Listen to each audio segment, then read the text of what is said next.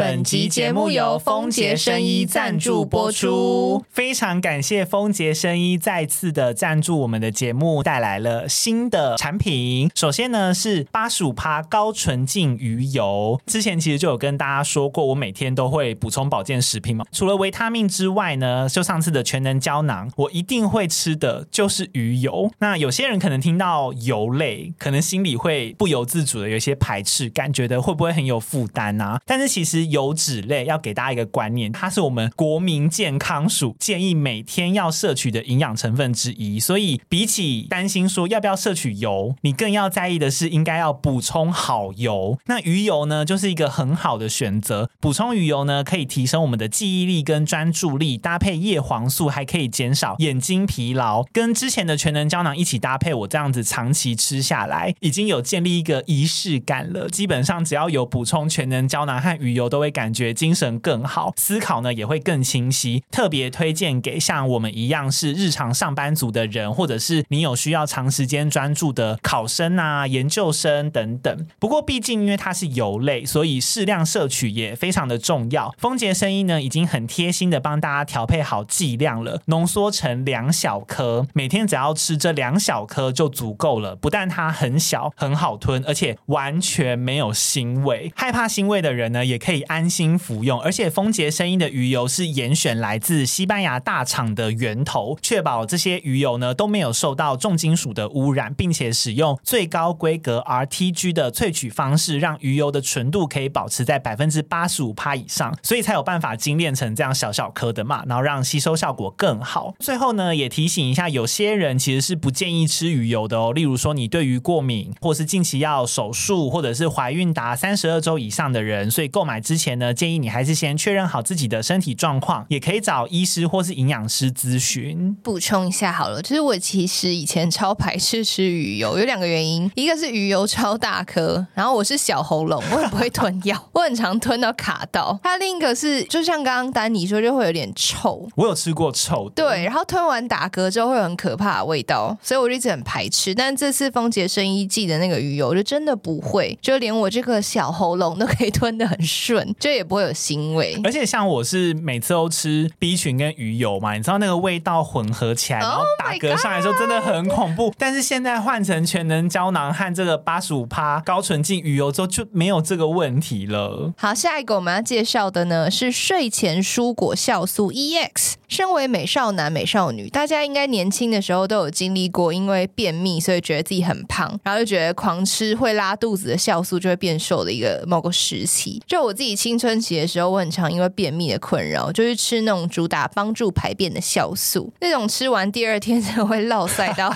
你怀疑人生。记得超清楚，我有一次晚上吃，第二天早上我搭公车去学校，我真的差点直接剉在裤子上。唯一让我用生命忍住的理由，是因为我那天穿很宽松的体育裤，我很确定如果我那时候落塞，就只会流出来。哇，社死现场！对，我就用尽生命把它忍住。然后我长大之后才知道，就那些会让你落塞的酵素，其实里面都是有加氧化镁或番泻叶之类的成分。这些成分呢，其实它就是轻泻药。轻是体重很轻的轻，哦、就是轻微程度的轻泻药。它不是真的透过好的成分让你调整体质，然后变得排便顺畅。当然，就是吃多了这些也不会变得更健康。所以这次推荐给大家丰杰生意的睡前蔬果酵素呢，它就是透过真正的蔬果成分、专利酵素还有膳食纤维来帮助你调整体质，让你吃到足够的营养跟膳食纤维还有好菌，这样长期呢才能真正的改善排便问题。那其实很多人排便不顺啊，是因为你真的吃太少膳食纤维了，因为膳食纤维能够促进肠道蠕动，增加便意，通常是来自蔬果啊、叶菜类、全谷类、根茎类。豆类等等，这些现代人啊，很多都吃不够，所以久了你当然就是排泄不出来。那透过丰杰生医的睡前蔬果酵素呢，就是一天用一包泡一杯就可以补足一切。但是你要记得多喝水，因为第二天早上呢，你肠道就会咕噜咕噜，但不是拉肚子的那种哦。吃这个酵素之后，就上的是正常的便便，感觉拉得很干净啦。那另外这个里面呢，有添加好眠因子嘎巴，它是经过文献认证，可以帮助入睡的成分，就是你晚上可以睡得更好，代谢就会更稳定。那我自己吃的过程呢，其实我真的一直以来排便跟睡眠真的没有什么大问题，所以吃这个酵素比较没有感受到明显的差异。但是我觉得它最厉害的是，它有打破我对这种蔬果酵素的想象，因为我以前上班的时候，其实有碰过那种泡开是青绿色的，看起来真的有点偏，就真认真蔬果汁。对，但是这个睡前蔬果酵素 EX 从颜色到香气到味道，泡开之后都是一个很少女的饮料。我后来还会当做饭后解腻的饮料来喝，偶尔啦，就你觉得啊，好像需要一杯清爽的饮料的时候，就可以泡来喝，就真的蛮好喝的。对，甚至啊，这个做法不是官方推荐，但是我自己有拿来这样做，就是我有拿来撒在水果上面当梅粉吃过。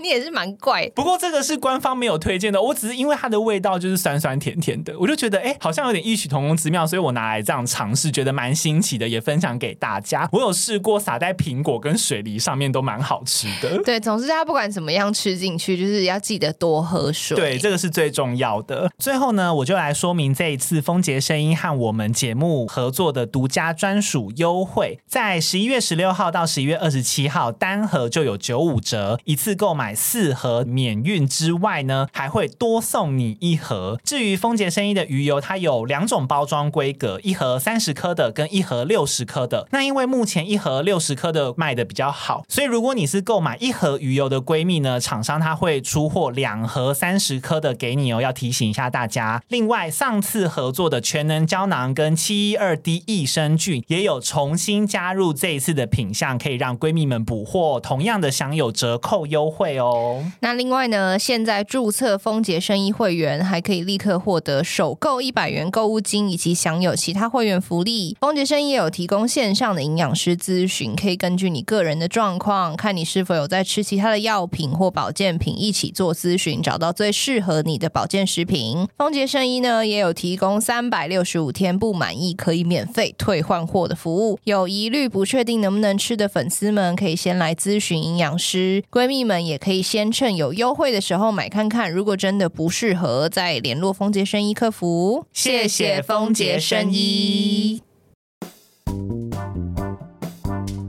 各位听众朋友，大家好，欢迎收听《乌龟乌龟翘辫子》。你现在收听的是我们的 Live Podcast 规划连篇直播小单元。录音的当下呢，我们正在直播和听众做互动。那如果你是从 Podcast 平台上面收听的呢，就是经过剪辑的版本。今天我们录音这天是十月二十八号，快要万圣节了。刚刚 Grace 提醒我，我才想到，刚好和我们今天想要聊的单元呢，蛮契合的。就我们今天。想要和大家聊一下恐怖情人，就是也是一些恐怖的事物。对，但是其实想要录这个题材的缘起，不是因为万圣节，因为我那时候没有发现今天就很临近万圣节，是因为有一个闺蜜，她叫做 Joyce，她向我们投稿了一个非常非常长的恐怖情人的故事。然后我看完之后发现，哇，真的是蛮恐怖的，所以我们决定说想要用这个故事当做开头，然后和大家分享一下。啊一些恐怖情人的警讯啊，和大家聊一下，说要怎么跟他们应对啊，等等。那我们最后呢，还会玩一个很有趣的心理测验，来检测说你有没有恐怖情人的资质。这样子讲。好，那首先呢，我们前面就先分享这个闺蜜 Joyce 的投稿。那因为她的故事非常长，所以呢，我们有稍微的经过润饰。好，她说想要分享自己一个遇到恐怖情人的经历。大学一年级的时候。后跟班上的一位男同学 A 交往，后来因为 A 陆陆续续做了很多自己不太能够接受的事情，像是偷偷跟其他女生出门，跟我交往后还去参加联谊，甚至还持续跟前女友交往等等，以及 A 还会偷偷做一些犯法的事情。A 是班长，所以手上有全班同学的基本资料，因为学校的学生资讯系统账密是使用学号跟出生年月日，A 都会偷偷登入同学的。的学生资讯系统看别人的资料，A 从学生资讯系统看到我家的地址之后，某天假日直接骑车到我家门口，隔壁邻居还问我爸妈说，有一个男生一直在我家门前看，还拍照。因为那天我在玉山上，是接到我爸妈的电话跟我说这件事。当天晚上，A 就传了好几张我家门口的照片给我。基于种种原因，大四的时候我其实已经受不了 A，所以我向 A 提了分手。但是那次没有分手成功，因为 A 说：“如果你跟我分手了，我会怎么样到处说你，我就不知道了。”因为太害怕，所以只好继续跟 A 交往，持续到我研究所准备要毕业，总共交往了快六年。分手当天也有约出来说清楚。当天见面的时候，A 带了一大叠纸，上面满满都是对我的批评。跟我们之间曾经发生过的事情，也是那天我才知道，原来 A 跟我相处的时候都有录音，不爽我的地方都有写在日记本。分手前，A 就去把所有的录音听过一遍，把对我的不满全部打出来，然后现场就像开检讨会一样，一直批判我、数落我。当下我忍住了，因为我想说，终于要脱离苦海了。但后来我才知道，这根本就是另一个地狱的开始。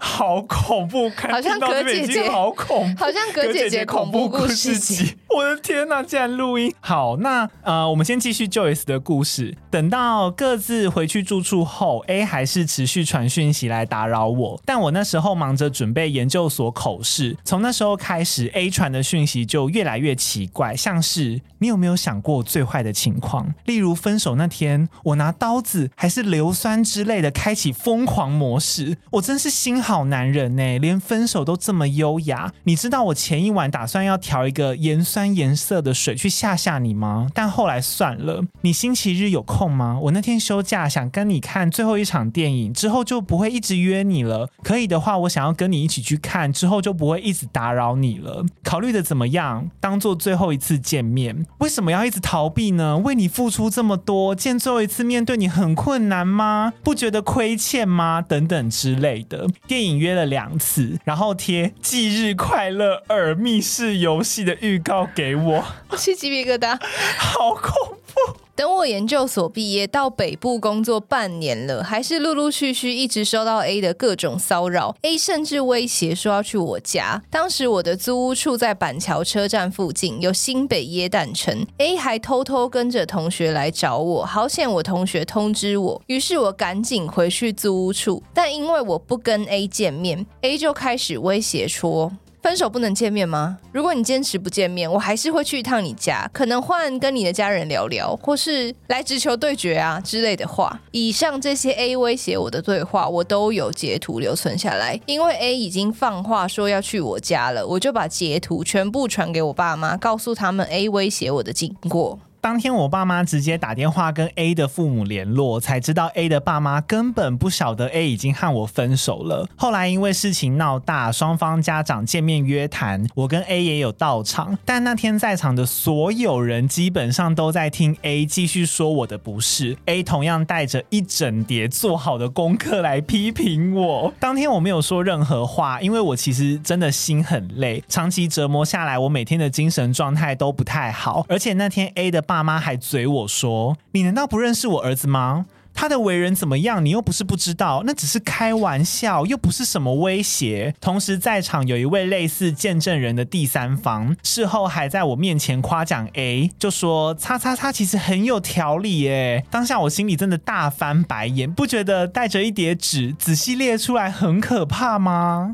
我以为双方家长约谈完后，这件事情就可以结束了，但其实还没有。A 开始在大学同学之间说我的坏话，捏造一些不是事时的谎言。有一部分的人相信了 A，后来主动跟我联络，实际上是要帮 A 跟我约见面。像有一次某位同学找我去日本玩，结果其实他要让 A 去接机，假装来跟我有个巧遇。幸好有另外一位朋友在场，听到他们的预谋，立刻提醒。我我就临时回绝了那位同学，当然也有少部分的人直接来跟我求证，我都是直接把截图丢给对方，让他们自己评估。虽然分手四年快五年了，但陆续一直有不同人听到这件事后来向我求证，或者告诉我他们约出门的时候，A 还是持续在大家面前评论我。这件事其实影响我蛮大，造成我心里很大的阴影。但至少有人相信我，这就是最重要的了。我也没有因为 A 的种种行为损失我的任何一位好友。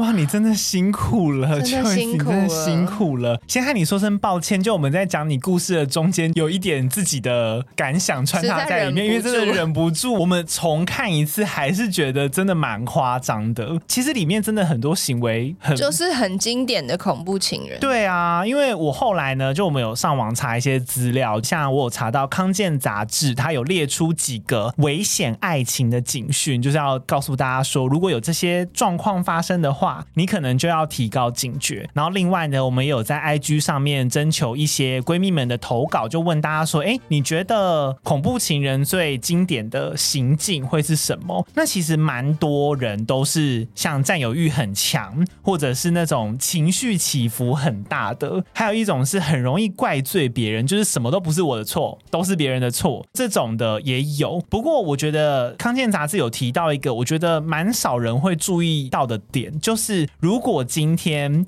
他刚开始对你很疯狂的追求，就真的要蛮小心的。它里面的原文是说，爱情开始于疯狂的追求，让人毫无招架之力；但过度疯狂的追求与奉承讨好，可能都潜藏危机，代表对方想不择手段，快速达到目的，代表一方不尊重另一方的隐私与感受，在日后可能会成为施虐者。我跟你讲，这真的很经典，那种一开始疯狂对你超好的，你一定要。冷静一下，因为我知道有很多，不管是妹妹还是弟弟，你只要遇到一开始疯狂对你超好、无微不至，你都会深陷进去。我小时候也曾经犯过这种错，尤其是前面可能有空窗一阵子。对，例如你想要什么东西，他立刻去买给你，然后不睡觉只为了陪你，或者我跟你讲那种都有问题，因为他之后就会请了你。只要你一传讯息，他就立刻已读，就立刻回你的那一种。好，等到这个不一定啊，这个有可能正是他想回你讯息。哦、OK，原本是想说等到之后就换他说，我都可以立刻回你讯息，为什么你不行？对，就是类似的，就是他觉得他对你付出的所有的话，就是要你回报给他。我觉得这种呢，你就冷静一下，然后观察一下，通常不用等太久，大概一两个月的时候就会开始出现警戒讯息。例如他的情绪起伏，会就刚刚讲，他会突然情绪变很大，或者是他会觉得我对你的好，你通通都要回报给我，然后你一不回报，他就恼羞。对，而且他觉得他的情绪起伏都是你的错，没错，就是他觉得都是你害我今天这么不开心，都是你害的。他最常讲，你看又喜欢怪罪别人，都是你害的。我跟你讲，很多家暴男或家暴女，他们最常的说辞，感觉都是。你看，你就是这样子惹我生气啊！嗯，你就是你惹我生气，我才会打你啊！我们以前在做一些真实犯罪的时候，也有提到一些类似的状况，也都是这种情形，都会习惯说什么：“你看，都是你的问题，我只是在发泄，我是你惹我的。”那接下来呢，还有一个比较特别的，就是言语暴力。其实言语暴力，以我身边听到的例子，我觉得大家好像也蛮容易忽略。最常被误认就是他觉得他们在沟通，或者是他们觉得他们。只是在冷战，对，或是讨论，嗯，我们只是激烈的讨论啦，对，但那不是，就即便是冷战，冷暴力也是暴力。如果你爱对方，你就是要诚挚的跟他们沟通，而不是忽略他。如果你需要你自己的时间的话，你可以说，哦，我现在需要静一静，那你给我多少时间？那我想清楚以后再跟你沟通，这个才是可取的。就是你如果搞消失，或明明人在场却不理对方的话，就无论男女，这都是一件非常不好的事情。嗯，闹脾气不可爱，闹脾气很鸡掰。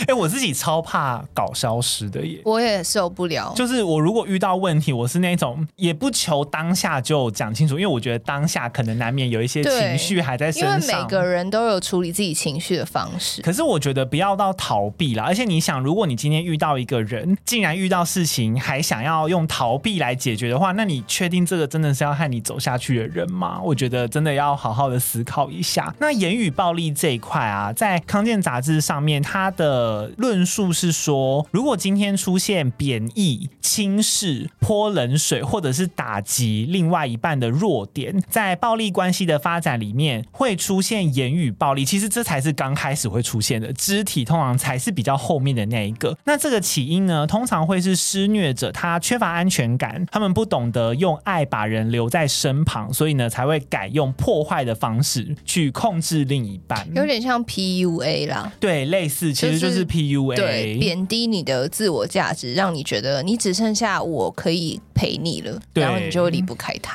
然后还有一个我自己也蛮想分享的，就是我其实，在认识人的前期啦，就是交往之前，我会蛮想观察一个人有没有同理心或是同情心。基本上，你能够感受到他是一个有同理心的人，我就觉得他性格上面可能会偏向比较没有问题啦。我觉得，像康健杂志他有提到一个警讯，就是如果今天他对别人的反应或是需要很冷漠的话，就例如说他不在乎你过得好不好，他对别人的痛苦无动于衷，会忽视或是虐待小动物啊、小孩啊，然后也不重视别人的财物等等，甚至会破坏，这都代表他没有办法尊重别人。所以其实同理心我自己还蛮常去注意到，不一定是要有什么实质的行动哦，就是哦，我看到老奶奶我就一定要去扶他过马路，不用。可是他可能会至少看一下、注意一下这个状况，我觉得就算是蛮值得观察的一个指标，或者是我觉得有时候公德心你也可以观察一下。哦，对对，对，对，因为如果他在公共场合就很不尊重公共场合的任何人或任何东西，那就代表他其实就是只在意他自己。而且那个当下其实我会蛮尴尬，我会露出一个脸。如果我约会对象譬如破坏公物或是随地丢垃圾，我都会直接傻眼，我就会直接在他面前傻眼。你有遇过吗？你没有遇？我有遇过随地丢垃圾的人，我就说我要丢垃圾，然后找垃圾桶，我就可能要特别走去捷运站里面找垃圾桶丢垃圾，这才是一个正常公民的行为。他就说干嘛特别找垃圾？对对对，就好了。真的假的？我想说干傻眼呢，后来再也不跟他见面。我之前是我会用开玩笑的，我可能有一个喝完的瓶子或者是吃完的包装纸，我就说哦好烦哦，我丢这里好了，然后我可能就做事要拿去草丛丢。预期的反应是对方应该要阻止我吗？就是他应该要说哦不要啦，我们找个地方嘛。那我就会说哦我也是开玩笑，结果没有哎、欸，你也是蛮变态的，他，你做这个测试干嘛？结果他就哦好啊，然后换我很尴尬，就我想说没有没有啦，我是开玩笑的啦，我当下反而不知道要怎么回应哎、欸，就害到我自己，他搞不好原本心里想说这个人怎么都没公德心干，但是先顺着话讲好了，他有点可爱之类的，这我就不知道了。但是我当下是有吓，而且我还遇过一个，我之前约会的时候，我的约会对象就要装逼，比如说他可能服务生上菜什么有问题，或者是上错东西了什么之类的，他就是会对着服务生指责他，然后直接跟他说：“你叫你们经理出来，你们叫你们现在这边最大的出来。”哦，我真的没办法哎，我当下真的好想要找一个地洞钻进去，就那种得理不饶人的人。我觉得会凶服务生的人，某种程度上也是有一点没同理心的，因为他没有办法同理人家的辛苦。嗯、虽然说的确他们是服务业，但是每个工作都有每个工作难为的地方。我觉得不用彼此就害彼此那么尴尬，就留一点空间给别人，留一点余地给别人都是好的。我觉得还有一个很万用观察方式，当你跟他越来越亲密的时候，你可以去观察他跟家人相处的方式。为什么呢？因为家人就是他最亲密的人嘛。那你跟他继续发展关系下去，你也会变成那个跟他最亲密的人，就像家人一样。所以他怎么对家人，未来就有可能怎么样对你。哦，这蛮有道理。对，所以如果他对家人的态度都是颐指气使，或是完全不尊重的话，那你就要很小心。然后像我的状况的话，因为我就是有时候会被家人请了，所以他就说：“哇，我以后可能也会请。”就像这种感觉，你知道吗？可以观察啦，可以观察。就如果你已经在他面前看到他在打骂了，那你就真的绝不能跟这个在一起啊！然后先报警。不要，真的不要，因为呢，啊、最后一项康健杂志是他提出来的行为就是过去或现在曾经发生暴力行为，就你已经看到了哦。如果你已经发现他有这样子的行为，那真的就要小心，因为里面的描述呢是说，你要看到他未来会不会有家暴或分手暴力，就是看他过去或现在有没有发生过，这是最准确的预测。但是很不幸的就是，很多受虐者呢，他不愿意承认对方的施虐现象，让状况恶化下去，就是被 PUA 了啦，踹人啊，丢东西，或者是兄弟之间手足鬩墙，或者是把人逼到墙角，不是壁咚哦，是把你逼到墙角那种的。很多男生会生气，对，男女生都有遇过，这都是一些蛛丝马迹，暴捶墙壁那种。你说捶你旁边的墙壁，太恐怖了吧？嗯、啊，你当下怎么办？我原本还在嘴巴尖，就我原本还在吵架，然后他一这样棒捶过来，然后我就。哎、欸，如果是我，我会我会吓到哎、欸，我也吓到了、啊，还是还是你就立刻蹲下，躲掉哇哇。这样子，这感觉比较像你会做事。没有，我当下真的愣住了，我就。啊！打墙壁，墙壁有凹下去吗？没有，力气没那么大，就它 毕竟不是好可怕、哦，很恐怖。好啦，那刚刚就是几个警讯，就是希望大家可以注意。那我这边呢，因为光是知道警讯还不够嘛，就如果你今天已经有观察到身边的人可能是有这样子的迹象，你要怎么和他应对呢？这边我也有找到一些网络上的来源，就是来自贝拉农农，他有一篇在描述说，当自己已经被恐怖情人伤伤害身体的时候，你该有怎么样的对策？就有三步跟三要。首先就是不激怒，不要去言语刺激对方，或者是跟他有一些肢体冲突嘛，以缓和为原则。再来就是不停留，想办法安抚对方，但是同时你要借故离开他身边，因为你们如果长时间相处的话，都是高风险。最后呢，就是不留恋，一旦出现你被伤害的状况，要尽快结束这段感情，严禁。分手炮和一起出游，什么留作纪念，什么都不要，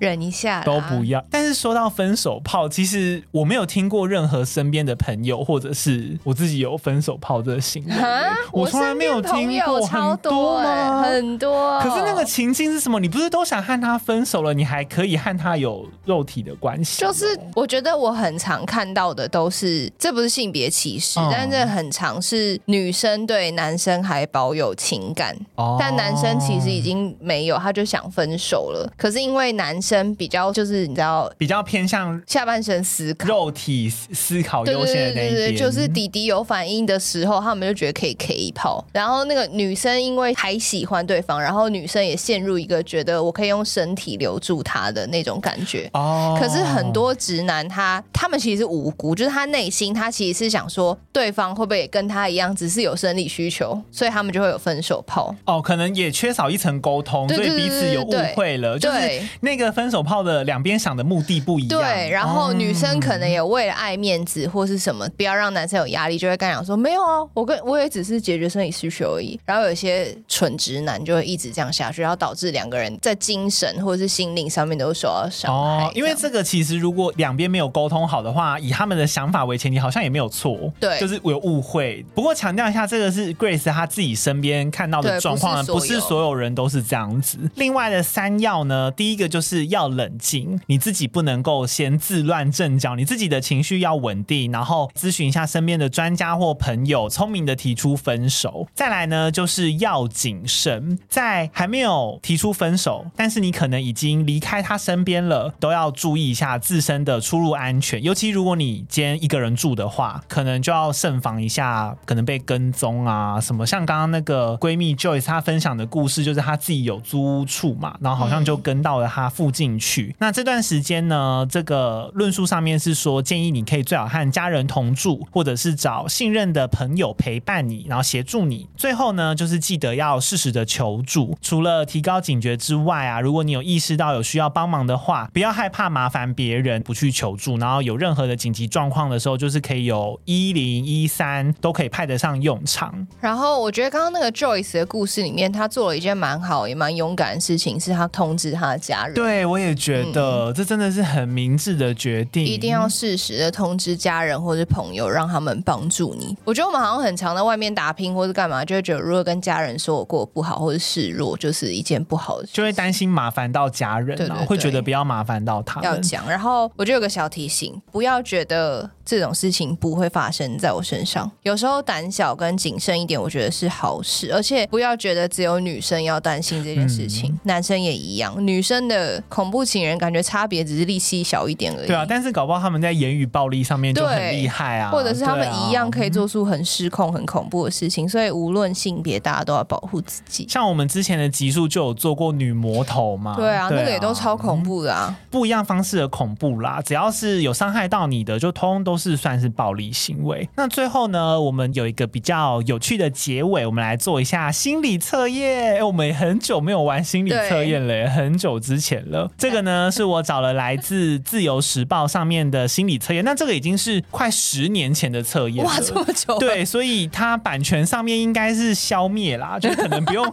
太担心，因为真的过非常非常久了。这个题目呢，它是一个连续题，所以呢，我等一下会问五题题目，大家分别把自己五题的选项记下来就好了。然后我等一下会告诉大家怎么去计算后面的结果。好，我先和大家讲这个情境是什么。那，那我要先记录吗？因为我要做这个测验，嗯、这是丹尼出给我们。对，Grace 会一起做，就记五个选项就好了。你会记不起来吗？你很迟疑，就是会记不起来？那我帮你记，我帮你记，你不要担心。好，好，那正在直播的人，就是也可以一起听这个测验，一起来玩。有没有，有没有听众可以帮我记一下？大家帮帮忙，好不好？帮一下 Grace 记一下他选了什么。好，这个情境呢是。你为了解救一座正在深陷危险中的城堡，所以你要去寻找金色玫瑰。你必须在过去、现在、未来三个异次元的时间层里面各找到一位关键人物，并且要通过三个考验，你才可以找到这个金色玫瑰。那你现在呢，已经通过了现在和过去的考验了，你现在正要进入未来这个异次元的世界，并且已经找到这个关键人物喽，他交给你三面镜子，你必须依照镜子里面提示的去做，来通过这三场考验。目前呢，你即将面对第一场考验，所以呢，你现在是在未来里面，然后你找到这个人了，他要出三个考题给你，那你要依照镜子里面的去做。那你现在即将要做第一个考试。好，第一题呢，是你取出这个关键人物交给你的第一面镜子，在一片云雾里面，你听见一个声音从镜中传出来，那个声音指示你要去雇佣一个仆人，请问你想雇佣哪个年纪的仆人